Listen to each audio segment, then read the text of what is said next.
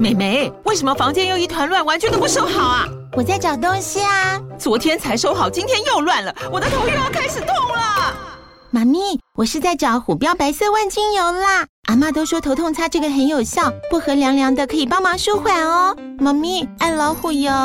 哎呦，今天怎么这么乖呀？很内行哦，还知道要用这瓶百年老字号的。虎标在手，全家神队友。全台各大药局、屈臣氏、康氏美皆有贩售。贵属城自治地零一五七零二号，北市卫药广自治地一一三零四零二三四号。使用前请详阅说明书、请及注意事项。Hello，我是红安，欢迎来到唐红安的单身女子旅行第二季。在这里，你会听到关于一个女生旅行会遇到的各种奇遇、旅行观点，我所向往的特殊路线，脑洞大开的旅行目的地。跟着我的声音，带你认识这个世界。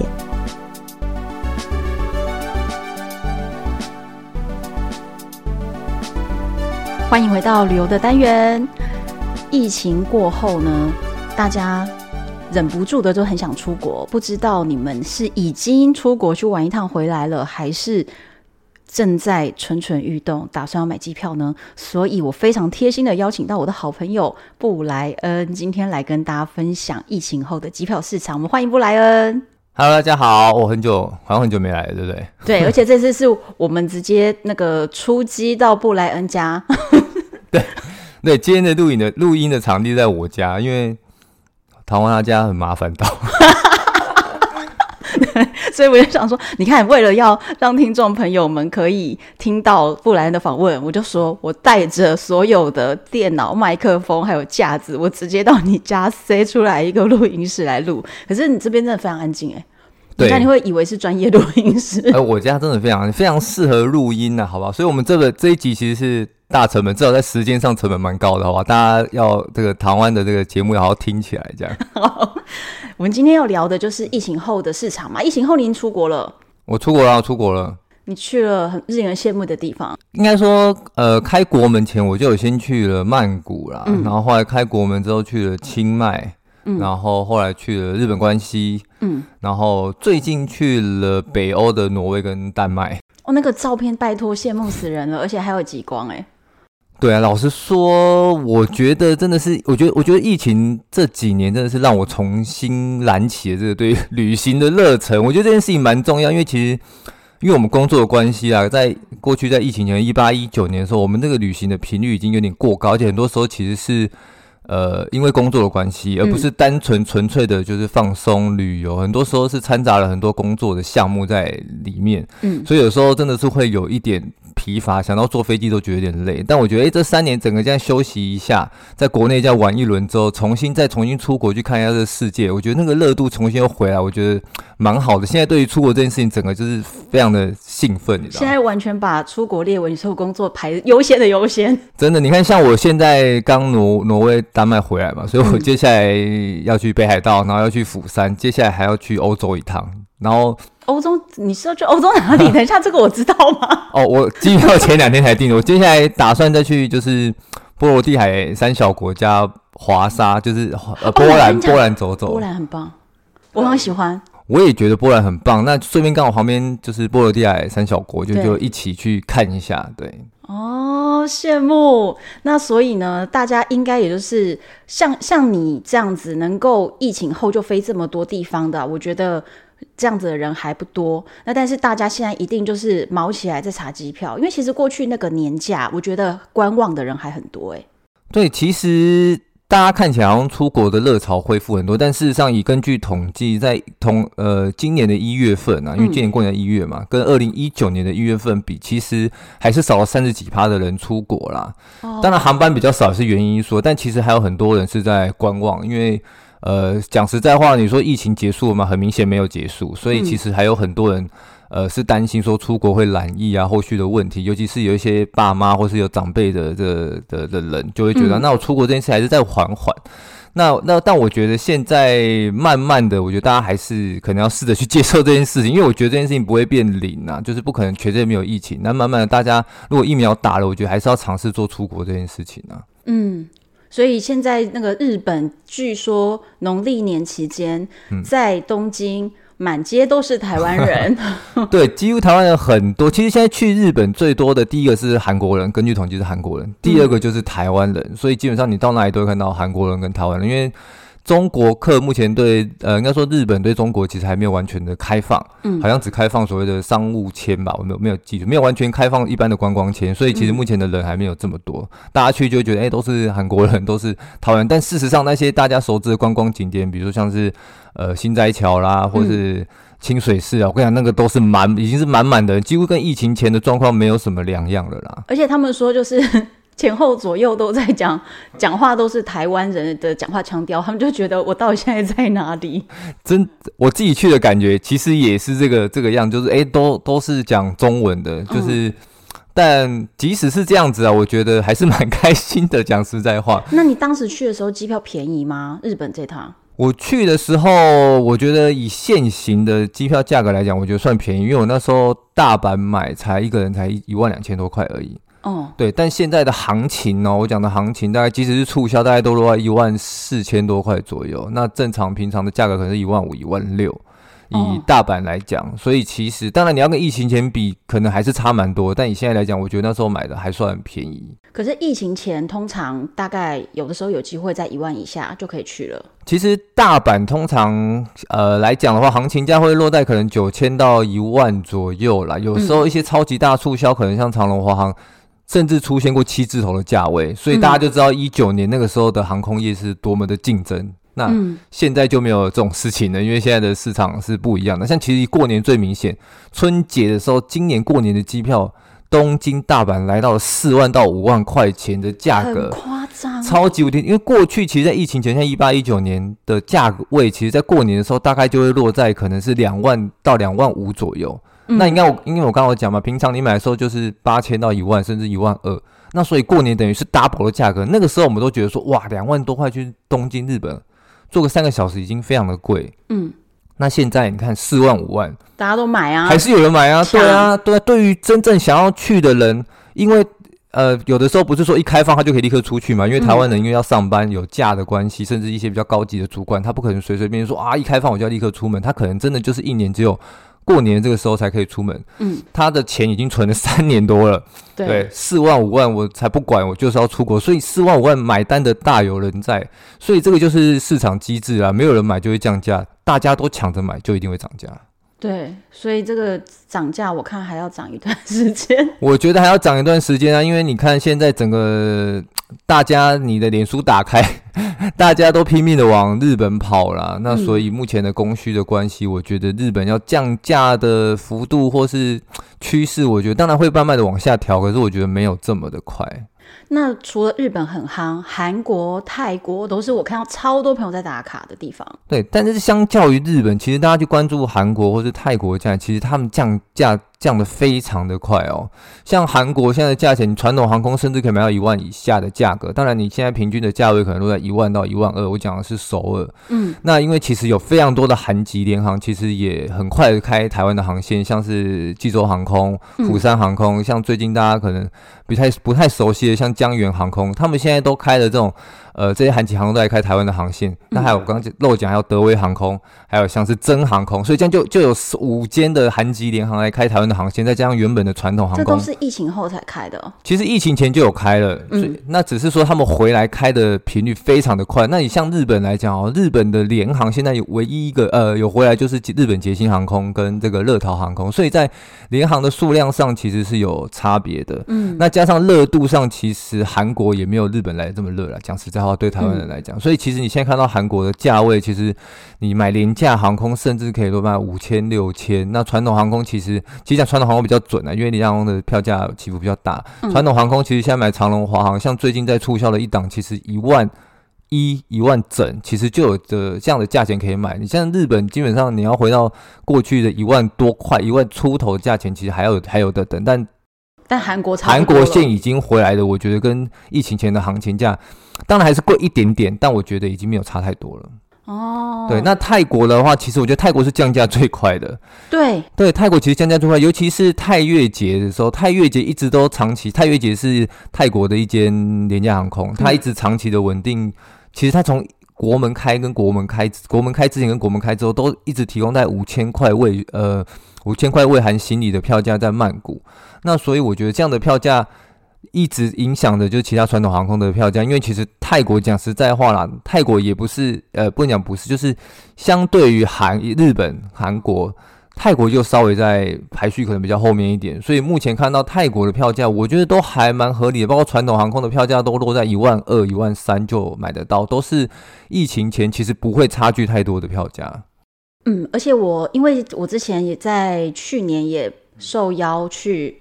呃，清迈走了一趟，嗯，然后在那一次我就有发现，其实泰国是全亚洲，我觉得应该算是最积极在想办法在疫情中求生存的国家，因为他们真的是呃靠观光为生的一个国家嘛，所以他们在那个求生存这一部分，他们大概早台湾一年半就已经开始开放某些特殊区域完全不用戴口罩。我我记得是普吉岛，对，普吉岛，然后很多的。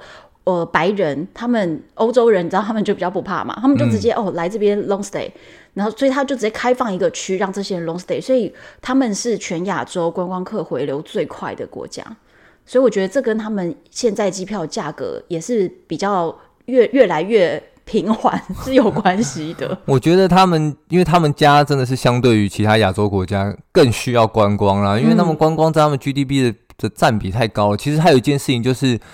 泰国在去年六月的时候开放了全亚洲第一个开放大麻合法化嘛？对对对。其实我觉得这个某某种程度上，我我不能确定是百分百，但我觉得这个对促进观光是有一定的效益的。因为其实对亚洲人来讲，大麻在在大部分地方还是觉得是一个禁忌品。可是你在这个地方不用像，因为像我们过去可能要飞荷兰啊，嗯，或者是什么才可以去呃体验合合法的去体验一下大麻，嗯、但是。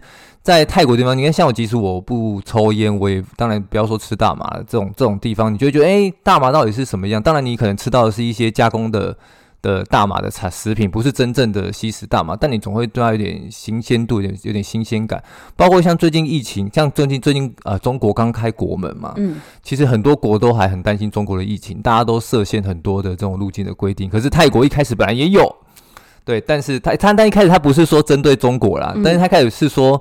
原本大家入境都不需要再提供任何的疫苗证明，还有 PCR 证明。可是那时候中国一开，他就说，嗯，我们要更改我们的 入境规定。对，我们就是，呃，可能还要就是现在进来的人都要有提供，就是可能是 PCR 或者是完整接种的证明。但他他没有说他是针对中国，他说所有入境的国家。可是大家都看得出来，是因为中国要来，所以他才要做这个防范。嗯，但是呢，就是可能他这个措施呢，政府高层又觉得说。又很怕让中国客觉得反感，所以在要执行的前一刻，他又把它取消了。所以说要执行，哎，又赶快缩手。对，所以说追根到底，就是因为中国客对全世界的观光其实都很重要嘛，更比如说泰国了。因为我自那时候查资料，泰国大概是全部的观光有三十几趴是来自于中国人。对对对。那你想看三十几趴，这个占比是非常之高啊，而且更不用说，其实如果大家有去看一下这个各国的这种就是。人就是人均旅客的消费的话，中国游客都是非常的好的游客，非常厉害，都愿意去花大钱。就是其实这很明显啊，因为其实亚洲游客的特性就是。我们天数比较短，嗯，所以我们希望在五天六天之内可能要吃好的住好的。可是欧美的就像唐安刚刚讲，他们一来可能就是 long stay 一个月两个月，那一个月两个月的人，你怎么可能要求他每一天都住万豪酒店，每天都去就去吃高级餐厅？他一定会越来越接地气，可能去租一些背包客栈啊，嗯，或去吃一些摊贩啊。可是这样对于呃，政府的观光收入来讲，它的每每日的平均收入其实是偏低的。对，他就越花越少钱了，越懂得精打细算。他最喜欢就是中国游客来五天，可是每一天他都是几千块、几万块的这样消费，然后偏偏这样游客的这样游客的数量在中国就是占最大宗，所以其实。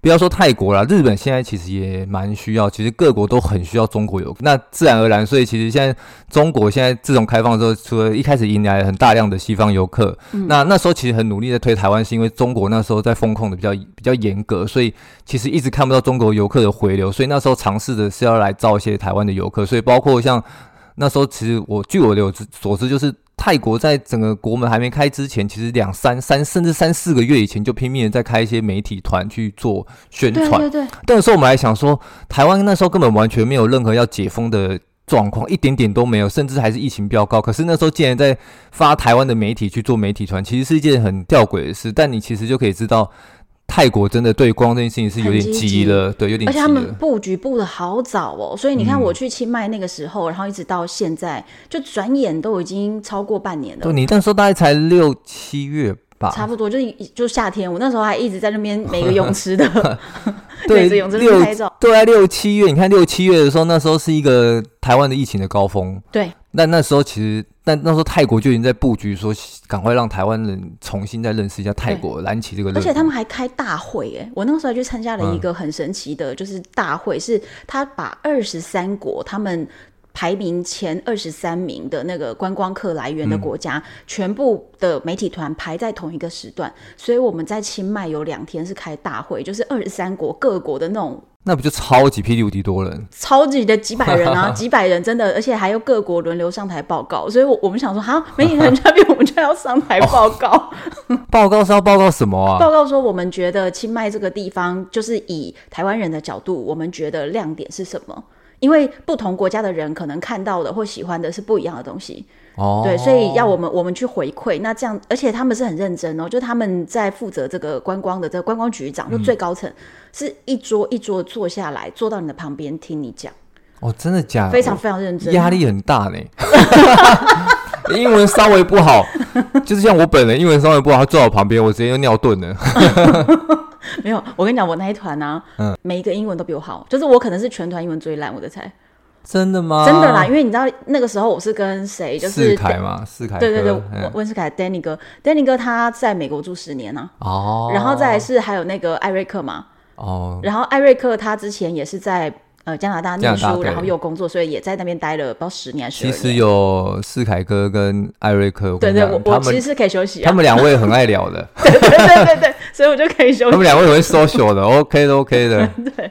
所以我就觉得哇，泰国真的好好积极哦。然后最近我发现，就是最近我们的朋友喵爸喵妈不是去了北海道嘛？嗯、就前几天，他你知道他买的机票那个价格，哦、你你记得多少钱吗？他买八八八未税吧？对。不到一千块的机票，北海道、欸。其实那个机票我有印象，因为那个是开国门的，宣布要开国门当下，虎航推出第一波或者是第二波，我也不是那么肯定，但总之是是最前面做促销的活动，所以就是一开国门，虎航要冲一波销量，那个时候，嗯、所以他开了一个八八八超级无敌霹雳便宜的票价，但现在几乎是绝版的，因为现在生意太好。我觉得现在不可能了，现在不可能啊！所以而且那那个票价，我记得当时好像还说要飞北海道哪。一个点，然后后来发现那个那个机场没有准备好。对，应该是说他那个时候其实就是虎航根据过去他们的有有谈妥的航线跟他们的经验，就觉得、啊、那我就先卖，包括北海道，其实大家知道有函馆嘛，有札幌嘛，嗯、甚至他那时候还开了旭川。对，所以我在想他可能是买了旭川或是函馆，但后来发现其实这些所谓的相对人力资连人力配置没有恢复到疫情前水准的这些。呃，机场，所以他们那个时候就是很多的航班都取消，不只是虎航啦，其实很多像长龙、华航。星宇其实都因为当地机场人员的配置没有回归到疫情前的水准，其实都取消了。所以后来我知道喵爸他们可能，我我我也不清楚他们是买韩馆还是买旭川，总之他们好像不是买札幌，最后就换到了札幌，就被改到札幌。对啊，你知道飞北海道的机票有多贵？他们用八八八这样来回，我记得含税也没多少钱，几千块而已啊。羡慕死！因为我后来就是我大概在今年一月，嗯、因为我去年底其实很多生活中的杂事，嗯、然后所以他们在抢那波机票的时候，我看着大家抢。我一点心情都没有，结果呢，到了今年初的时候，我就整个就状态已经调整好，我就想说啊，好想去北海道哦，而且再加上那个初恋啊，初恋啊，那部日剧，然后我就说天哪，好想去，好想去，然后我一查机票，然后我就马上被吓得缩手了，真的都三四万呢。北海道真的很贵，真的是不只是传统航空贵，现在连廉价航空都非常的贵。那所以，所以我刚刚讲说，这种因为它第一波刚开始促销的时候，大家就。观望嘛，观望的人很多，甚至是他开国门前大概半个月到一个月的时候，虎航那时候有推一个活动，就是呃，他卖一个套票，那个套票是你可以在一年内，我忘记是不是一年内还是两年，一年内你可以有换十组的虎航机票，不限任何航点。天哪！那时候他卖五二八八八。然后大家还想说，哇，疫情前虎航的这个可能你买到促销票，可能来回不含行李，可能是三千多块、四千多块。对，那我买五二八八八十张，等于平均一张来回是五千多块。我听起来好像没有任何的赚头。哎、嗯，你现在看现在的票价，不得了！我跟你讲，我有个朋友，他就是抢到这个机票哦，真的，真的，而且这个机票厉害什么？就是他可以拿来换可能那种樱花季啊，或什么。他光樱花季换他们家四个人的机票，加起来发达了。我跟你讲，平均一个人的机票那是一万八千多块，所以他换三个人就已经回本的那那组套票。对，他总共可以换十组，所以这种东西就是。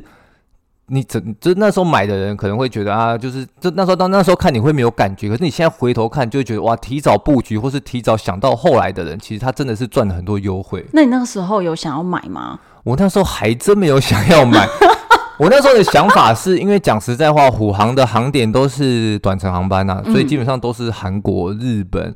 或是可能泰国、新加坡这些可能都我们去了很多次的地方。嗯、那我自己没有说这这么大的热度在说我很爱去日本，因为其实我有很多朋友啊，不只是我相信大家听众也有很多朋友是热爱去日本，一年你去个八次九次觉得 OK 的。那我觉得这样子票其实是比较适合这样的，因为其实虎航的在日本有非常多的航店，嗯，你就可以用这十组的套票带家人带朋友，那可能一年去个七次、八次、六次、五次都可以，反正这个机票价钱你看。樱花季一换，一个人一万八，哇，那真的是赚翻赚翻了。可是这种东西在当初的时候，你就是要可以想到说未来的机票价格是这样子，而且那个时候你要觉得说自己是可以放心出国的。所以其实那个呃预设的，就是你要想的东西是比较多的啦。但这但就是如果你有想好，就像喵爸这样，一开始在做促销，我就抢八八八，那你就可以捡到优惠。好赚哦！可是他们说，他们之前去的时候，因为喵爸也是出国好几趟了。嗯、他们之前去的的时候，因为很早的确定行程，定的价格，嗯、跟现在再去看同样的饭店、同样住宿点价格，嗯、哇，现在好像日本是不是两倍？哦，对，现在日本的价格，我自包括我自己，因为其实前其实没有多久，但是我们现在录音的当下，上个礼拜而已，记者就问我一个问题，说，哎、嗯。来来访问说，现在日本的房价飙涨，然后我就想说飙涨有吗？我还我还很怀疑，因为我觉得日币现在这么低，包括我在一月份的时候去日本关西的时候，其实那个那个住宿房价真的非常的便宜。过去在疫情前可能要五千六千的，我那时候住大概才两千多块就住到四星的饭店，那过去在日本根本不可能。然后就有飙涨嘛，然后我就去就去 check 去看一下，发现真的确实它现在的价钱是两倍到三倍。除了观光客回流之外，最近还有一件事情就是日本的。呃，日本在推所谓的国旅观光，就有点像之前台湾去你去住饭店，每个人补助你一千块一样。所以其实日本现在在封国旅，嗯，所以这些饭店呢，不完全说是观光客回来在跟你抢，日本人自己也在抢，因为日本人现在是不出国的。哦，日本人现在不出国的，就是。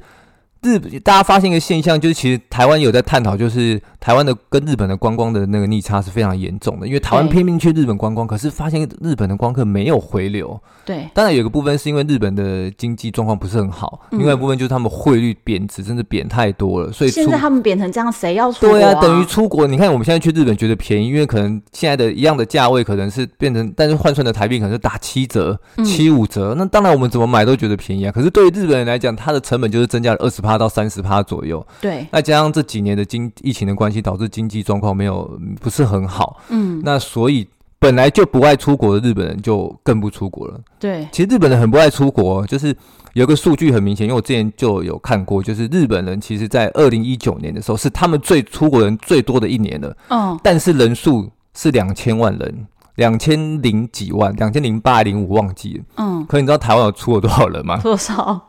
台湾在二零一九年出国人数有一千八百多万人，哇！但你可以比一下日本的人跟台湾的人数，这两国的人口根本不是对啊。日本是一点二亿吧，对不对？对是一点二亿，那台湾是两千四百，所以大概是五倍的左右，对，差距五倍的人口数，可是我们只比人家少出口，呃，早出国两百万人，那你就知道。台湾有多爱出国？等于你看两，你看两千四百万人，有一千八百万人的人次在出国，多可怕！扣掉一些婴儿、老人，那基本上大家都出国了吧？对，对啊，所以台湾是一个非常热爱出国的一个民族啦。那日本人其实刚好相反，嗯、所以他们现在各种因素，所以他们现在在推国旅，而且日本的。护照持有度是超级无敌低的，才二十几 percent 的。我看他们可以跟俄罗斯比了，就是没有护照。对，他们超不爱出国的，所以其实你现在去日本会觉得哇，房价这么贵，不是不完全是因为观光客、海外观光客为了，其实国日本的国内的这些人也在跟你抢这些饭店。哦，所以我就是虽然一直想着想要去日本，嗯、觉得我今年上半年应该没机会了哈。我。我个人是这么觉得啦。其实，在疫情这三年，我们学的要及时 行乐 这件事。因为记者才问我，所以才问我说：“哇，现在日本的机票就是这么昂贵，那你会不会建议消费者就是、呃，还是先不要急着去，不要急着出国，然后可以晚点再出国？”我就说：“嗯，可是你看疫情这这三年，而且你其实没办法预期机票下降或是房价到下降是什么时候。或许你现在看到的房价。”之后更贵嘞，对不对？嗯、因为现在我们刚刚前面有讲嘛，因为中国的光客其实没有大量的回流。嗯、如果等到中国大量回流到日本的时候，你说现在的房价五千的房价它会变七千变八千？其实很，其实你有机会。其实你没办法预估这件事情，那你不如趁现在，呃，可能我们不是说中国游客不好，只是中国游客真的数量有点多。现在现在少了中国游客就，就诶相对于很多的。呃，观光的点可能的人数就没有来的这么的多，没那么挤。对，我觉得有可能观光的品质会稍微好一点。那我觉得现在加加上我讲实在话啦，呃，真的疫情这三年让我们学到，很多时候真的是你赚的钱就是要花啦。你一直存存存存到有天你突然挂掉，你户头就算五千万、六千万、八千万，so what？你没有花到就是等于是没有。那你一直省吃俭用这么拼命的工作是为了什么？我觉得。当然是要在有限度，就是不要说真的挥霍啊，一开放就要把它烧光啊。我觉得以华人的心态，就是存越多钱越好，就是越安心。可我觉得有时候还是要花一点钱。我这这三年来给我的感慨是这样，所以我觉得也是对啊。虽然你你讲实在，因为我觉得现在日币又贬值了，你真的说要增加到多少成本？嗯、去日本五五天，你说？可以比以前贵多少？我觉得很难，除非你一定要樱花季，或是你一定要过年。但我如果是平常一般正常的这种跨六日的假期，我觉得不会多多太多钱，甚至有可能比以前更便宜，是有机会的啦。这个三个邻近国家，我们的邻近国家就是亚亚洲、东南亚这些国家里面啊，嗯、还有哪些国家你觉得是蛮热的？蛮热的话，其实我现在有注意到一个国家，其实是越南。哦，其实越南在疫情前就非常认真的在拼观光，不过可能。因为疫情的关系，打断了他们计划。可是最近看到的是非常多的，不只是台湾的媒体，或者台湾这种亚洲其他媒体，都往越南那边去做新闻报道跟开媒体团。尤其是在中越这个地方，岘港跟惠安，其实在疫情前这一块就已经是这个越南政府大力在开发的一个观光的地方。嗯，尤其在某一年的那个 APEC 之后，因为其实，在那时候 APEC 那一年，我有去嗯中越的地方，嗯、那个时候我去还觉得哇，这个地方是一个。建设中真的是乡下地方，到处都是，嗯、不讲乡下，就是很明显它还在发展中，因为到处都是工地在盖高楼的状况，然后机场也是一个非常 local 的小机场。但是我那时候去的时候，其实旁边就已经在盖一个大型的国际机场了。嗯，然后事隔几年，我在二零二零年初，就是疫情正要开始爆发的时候，那时候我还有去再去了一趟。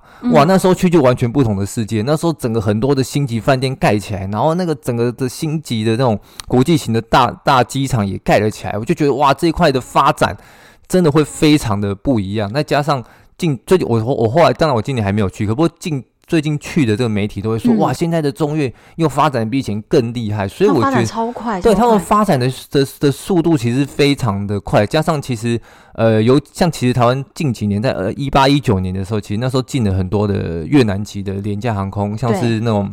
呃，刚刚前面讲的月捷，其实越捷它就是一个非常成功的例子，就是它其实，在疫情当中哦，它都是少数有获利的航空公司，这个是非常不容易。这么厉害哦！获利算不容易，因为他的他的老板是一个女强人，是在当地在海在越南是一个非常有名的女强人。嗯，然后再来还有一间航空公司叫做越族航空，其实它也是在疫情的时候才有。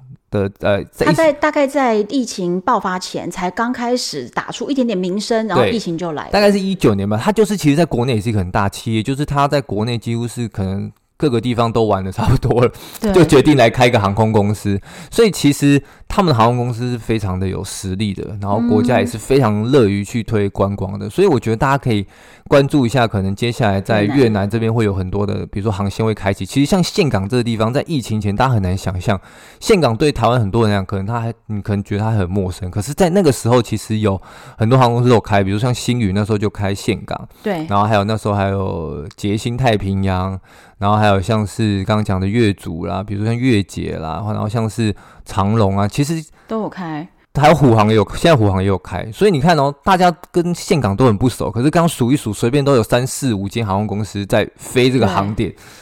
而且之前那个他们大家不是说越南的那个签证，嗯、就是大家会觉得是比较担心麻烦的一个问题，可是疫情后哦，我好多朋友打卡去富国岛度假，富国岛免签。对啊，富国岛免签，所以我觉得这件事情，我觉得我我到现在觉得还是蛮吊诡的，就是你很少听到民一般民众说我很想要去越南，可是。目前看到的状况是，越南的航线其实其实越来越多，嗯，也越来越来越多的。你要说哇，就是呃，越来越多的旅行团去开越南的航线，但事实上，你现在看越南的机票，其实越南机票真的非常便宜，不管是飞河内、胡志明，或是刚刚讲的岘港，嗯，甚至越捷还有开一条直飞叫肯特的一个航点，嗯，对，所以其实。大家渐渐的可以，如果你的日韩泰啊，或者是新加坡、马来西亚真的玩的觉得，诶可以想换个新的地方。我觉得越南确实是一个是一个可以考虑的地方，因为它的物价一样在飞涨中。可是我觉得它现在的物价，你现在去还是觉得，哇靠，怎么这么便宜？对于我们来说都便宜啊。对，还是非常便宜，除了那个零有点多就是了，你要算一下。但我觉得它现在的观光品质跟它提供的服务跟住宿，我觉得是大家可以考虑的一个新兴的旅游景点。对。那所以亚洲这几个国家之外啊，我们现在有一些人开始飞中长程了嘛？嗯。可是中长程的机票目前距离疫情前还是非常遥远，都还是非常的贵啦。当然偶偶尔会有一些，比如说偶尔会在社群上分享，看新加坡航空可能飞丹麦或是飞阿姆斯特丹，可能会有个两万五、两万六。以现在来讲，这都是已经非常便宜的票价了。疫情前都是飞一个欧洲。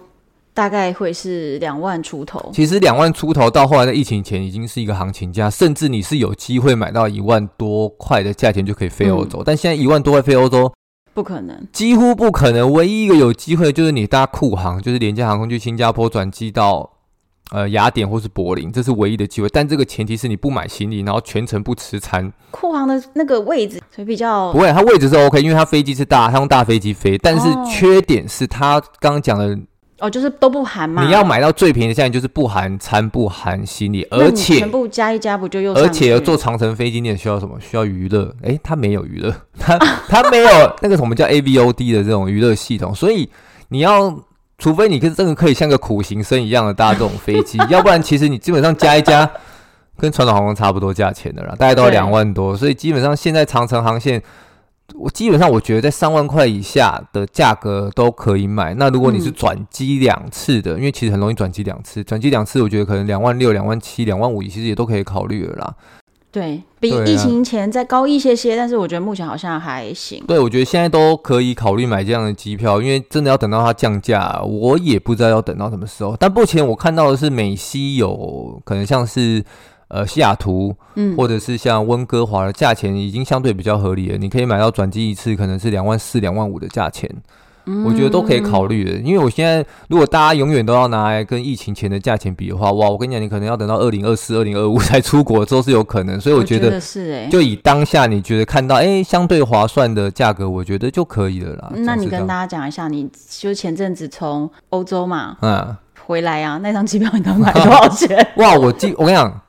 虽然我号称机票达人，可是你让我飞欧洲一趟呢，我买经济舱，我买了五万块，将近五万块的机票。你是买哪一家航空？我买德航汉莎航空，不过我中间有补自己补一段啊。我先讲，我买的机票是台北飞香港转机，再飞到法兰克福转机，再飞到挪威的窗手，就是。在北极圈的一个城市，嗯，然后我回程就是买呃哥本哈根，丹麦哥本哈根，然后一样是法兰克福，香港回台北，嗯，然后中间从挪威到丹麦哥本哈根，我还另外再加购了一段就是北欧航空的航班，所以这总段总共讲起来是两张机票啦，嗯，大概就是花了五万块钱的的费用。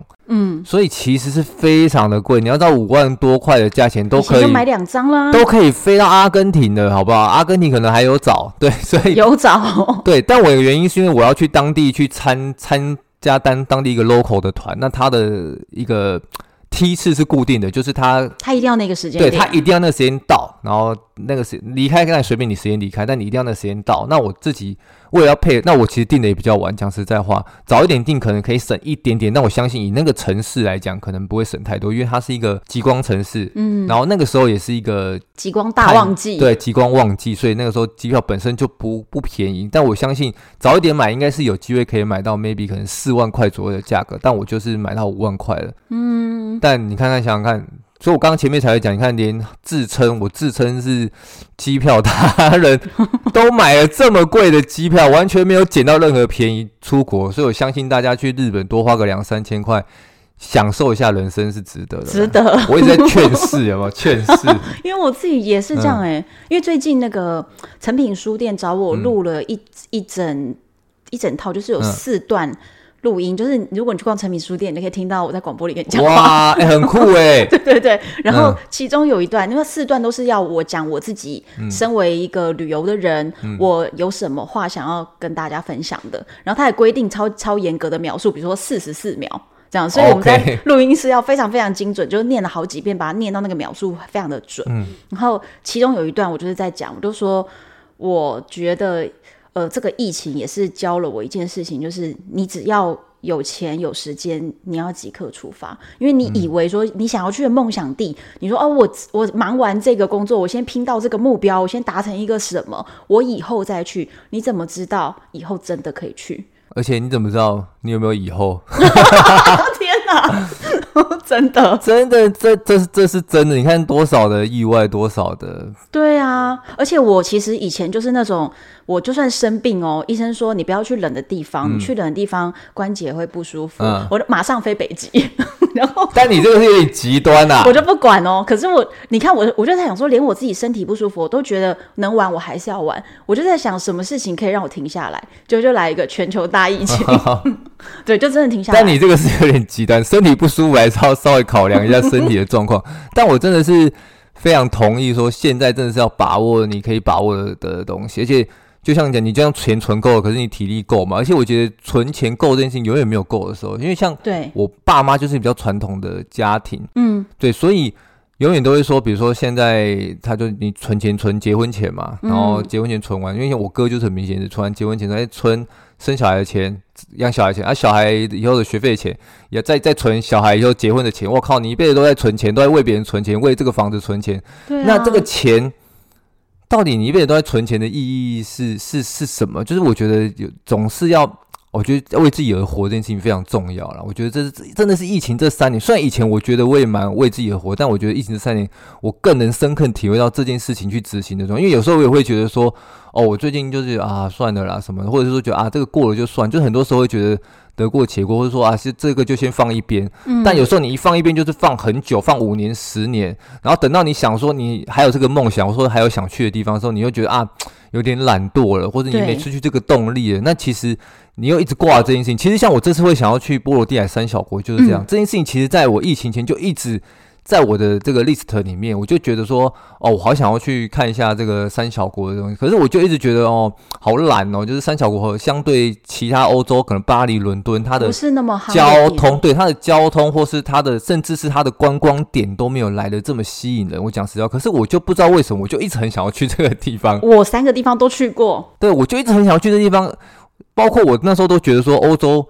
讲实在话，欧洲很漂亮，可是你如果去西欧或是南欧久了，你就觉得欧洲的城市都有一点像审美疲乏。对，你会审美疲乏，包括然后，所以那时候就觉得欧洲就有一点兴致没那么高。可是现在重新回来就，就哇，这个这个 list，我觉得我要去赶快去完成它，免得到最后我万一又。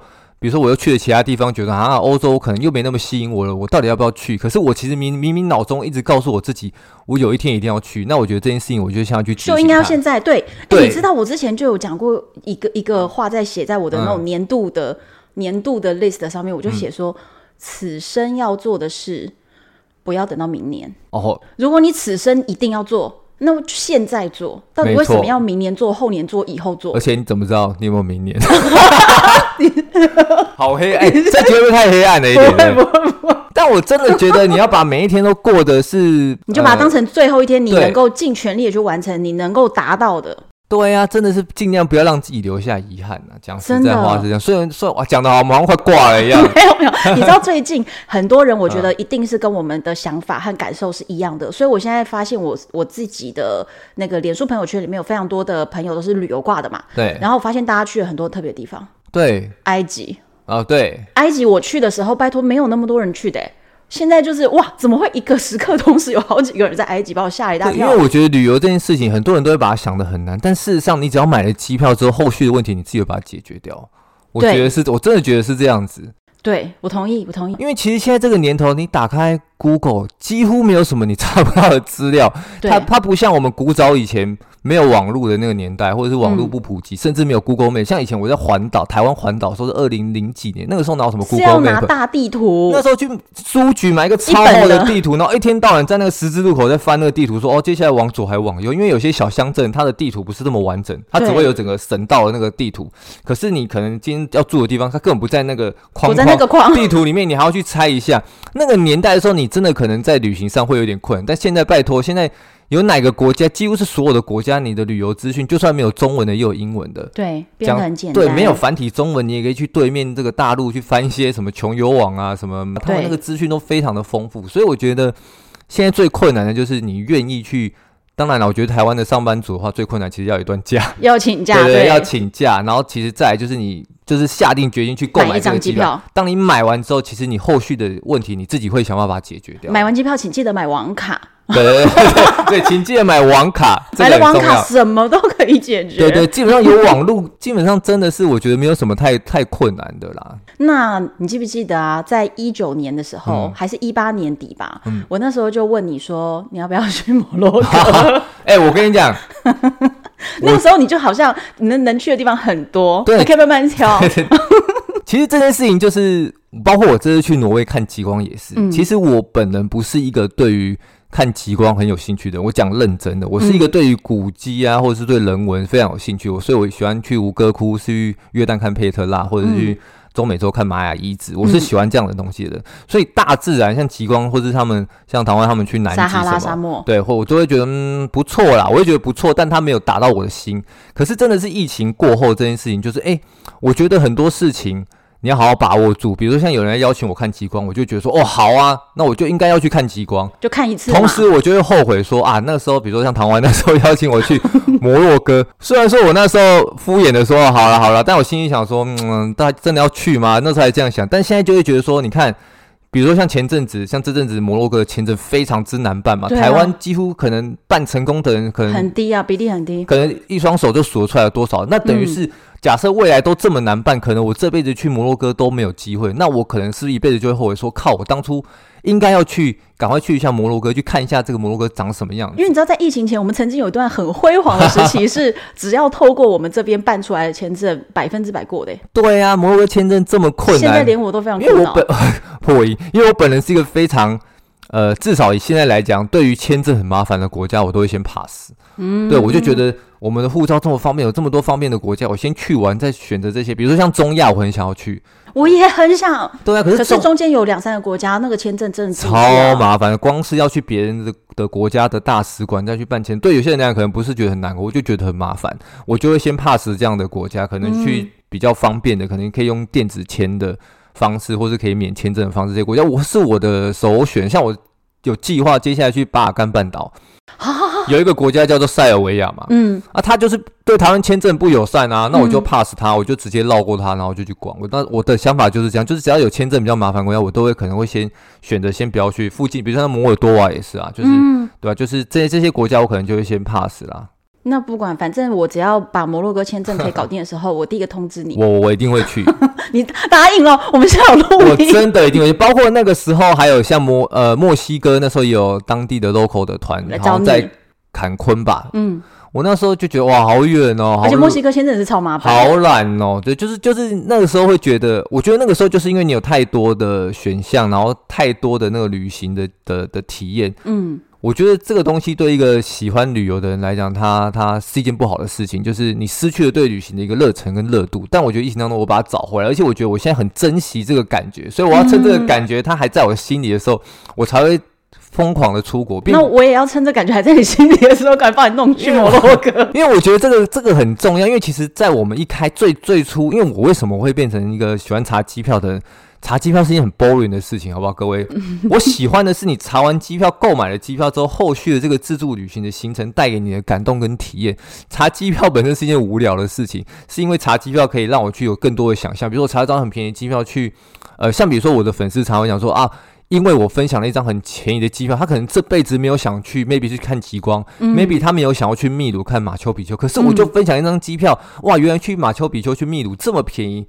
改变了他，诶，我原来我可以，我是可以有机会到这个地方的。所以我觉得这件事情是。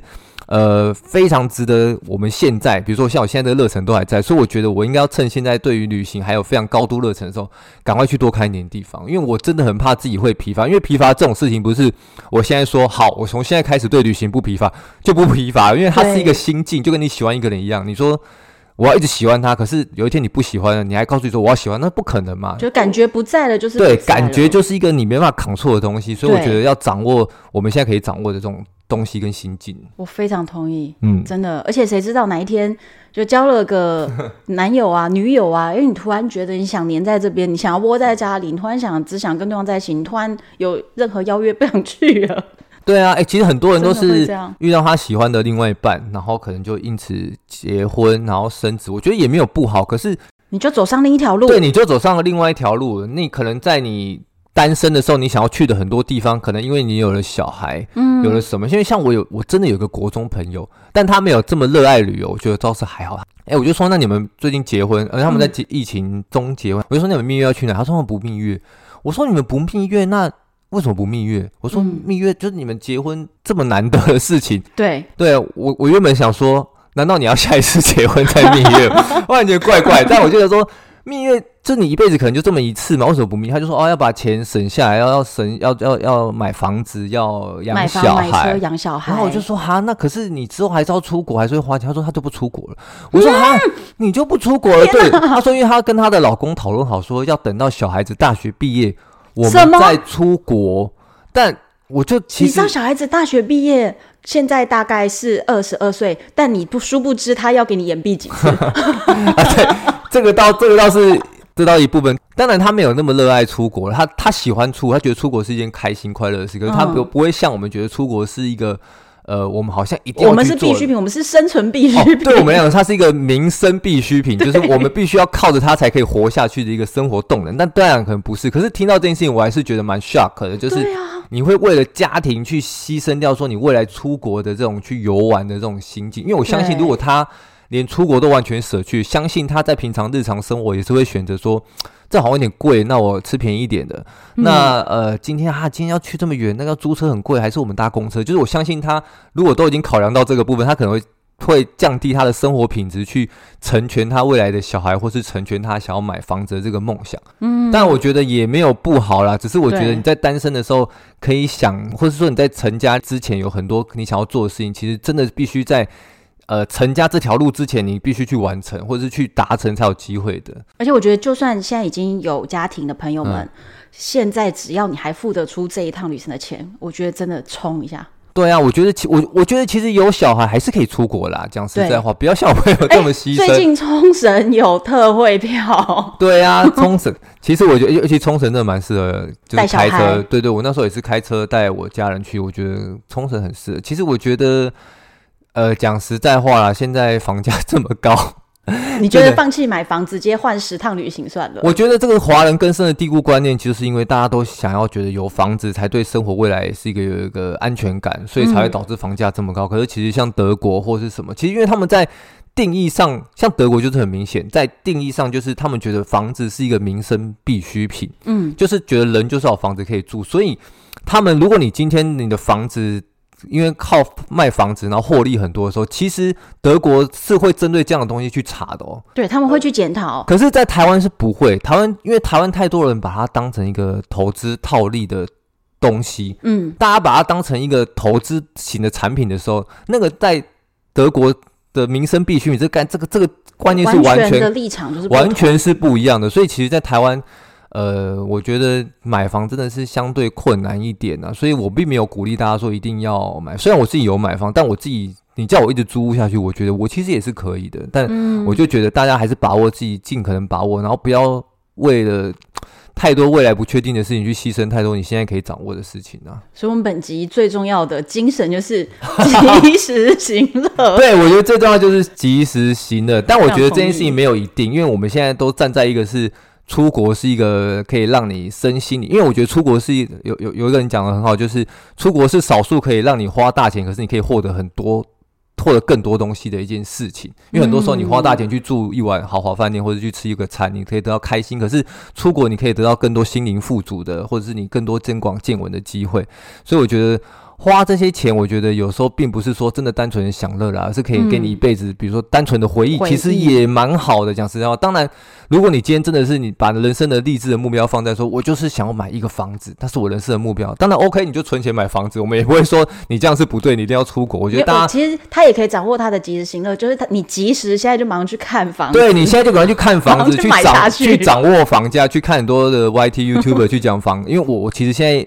我我也是买房之后，对于看房子这件事很有兴趣。嗯，我说的看房子，就是我可能会看一些 YT 说现在的房价的整个市场啊，我并并不是说真的一直到现场去看房子，而且我也是买车之后开始去一直看车，对看车这件事，对看车里面很有兴趣，就哎哦，原来车子是怎么样怎么样。我觉得这些东西都对我来讲蛮有，所以我觉得如果你想要买一台豪车，比如说买一台保时捷，马上去买，是你的。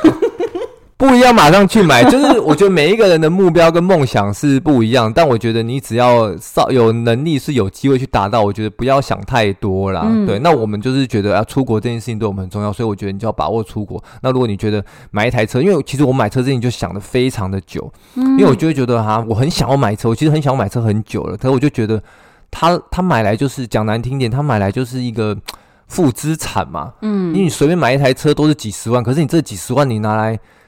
坐 Uber、坐捷运、坐哦，那你不要坐，光坐 Uber 跟计程车可以坐多少趟，你知道吗？车子就是本身是折旧的，对，没车子买就是折旧，然后每一年有固定的税金，你停车还要停，帮他停，还要保养，还要加油。其实那个算下来，你怎么样都以通常来，除非你真的是住在乡下地方，很需要车。可是你看前几天我们不是也、嗯、也见面嘛？我们前几天见面的时候就苗爸爸讲了，他说，呃，其实买车就算是犒赏自己，对。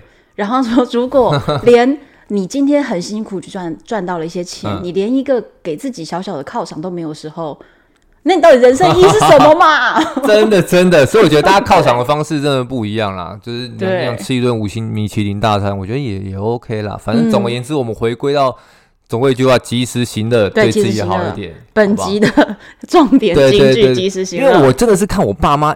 一直就我爸还好，我妈就是一直存钱，一直存钱，一直存钱。她的最大休闲、最快乐就是可能去吃一碗牛肉面，仅此于这样。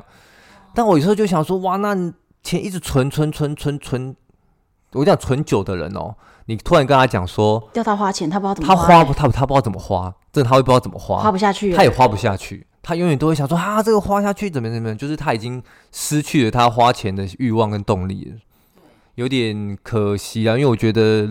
因为我觉得人的生命真的很短啊，即使你活到一百岁，也不过就一百岁而已。而且现在的这个世界变动完全超乎我们，就是从小到大几十年来我们对这个世界理解。我觉得现在不对是哎，真的是这样子。你看，像 COVID nineteen 之前，哎，世界的医学这么发达。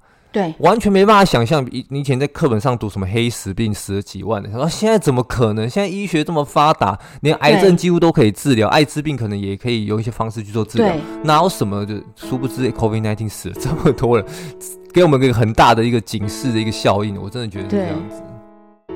我觉得今天非常不错哎，很有深度。我们是讲偏了，不会，我觉得很好。本来要讨论，本来要讲机票，对不对？我们还是讲机票，最后机票。我觉得我们只是在分享我们自己对于人生这件事情的说辞，因为我觉得大家对于自己人生想要做的事情真的不太一样，并没有说我们一定这样是最好。